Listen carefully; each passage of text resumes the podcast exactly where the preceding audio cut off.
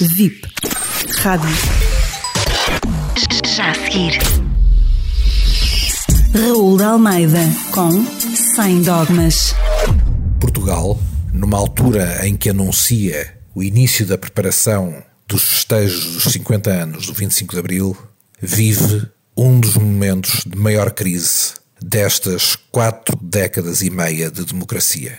A crise Medina, aquilo que representa o fornecimento sem critério e sem controlo de dados pessoais de cidadãos num país livre e democrático a nações terceiras é da mais profunda gravidade. É óbvio que há aqui um problema ainda maior, uma chamada de atenção ainda mais gritante quando se trata da Rússia ou de Israel, de Putin ou de Netanyahu, do KGB ou da Mossad. Mas o problema seria igualmente grave do ponto de vista dos princípios, do ponto de vista do cumprimento da lei, se tal acontecesse em relação a um país amigo e pacífico, ou até mesmo ao Vaticano, para levarmos isto para o outro extremo.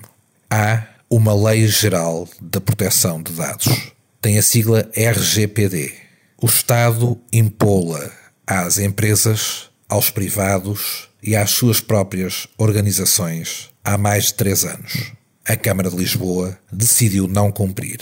Mas para mim, esta lei que pode fazer incorrer a Câmara numa multa que pode ir dos 20 aos 80 milhões de euros, para imaginarmos a gravidade daquilo que está em causa, para mim, antes desta lei, haveria o facto de sermos um Estado democrático, soberano e respeitador das liberdades individuais. Podemos e devemos avisar as embaixadas se ali for ocorrer uma manifestação, para que se preparem, preparem a sua logística. Agora, fornecer os dados dos cidadãos livres, individuais e autónomos que vão fazer essa manifestação é, desculpem-me, um tique stalinista, um tique pidesco, um tique sino-germânico do Terceiro Reich, o que quiserem. Não é um procedimento democrático. Eu não estou a dizer que Medina sabia disto ao detalhe.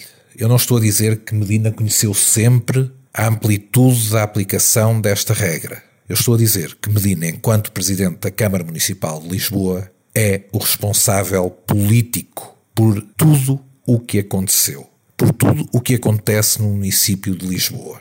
Tal como Jorge Coelho foi o responsável político por o que aconteceu em Entre os Rios. E não era engenheiro civil que verificava aquela ponte. Não teria conhecimento dos relatórios de estrutura daquela ponte. Mas teve a dignidade de compreender o seu papel naquele momento, dignidade essa que Medina recusa obstinadamente. Mas não é este o único sinal do apodrecimento do regime. É também Pedro Adão e Silva, o artilheiro companheiro de Galamba contratado por Sócrates para ser operacional de uma das operações de desinformação mais negras que a história recente conheceu.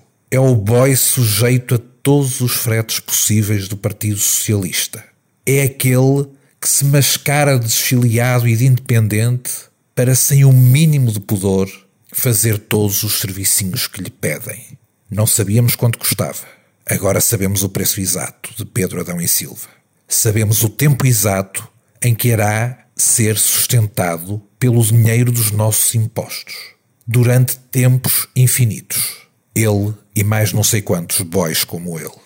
E a alternativa a isto tudo é Rui Rio e o seu PSD, que permitem ao PS estes desmandos, esta falta de vergonha e esta queda no abismo daquilo que proporcionará aos inimigos da democracia erguerem-se e falar alto. O regime está mesmo em crise.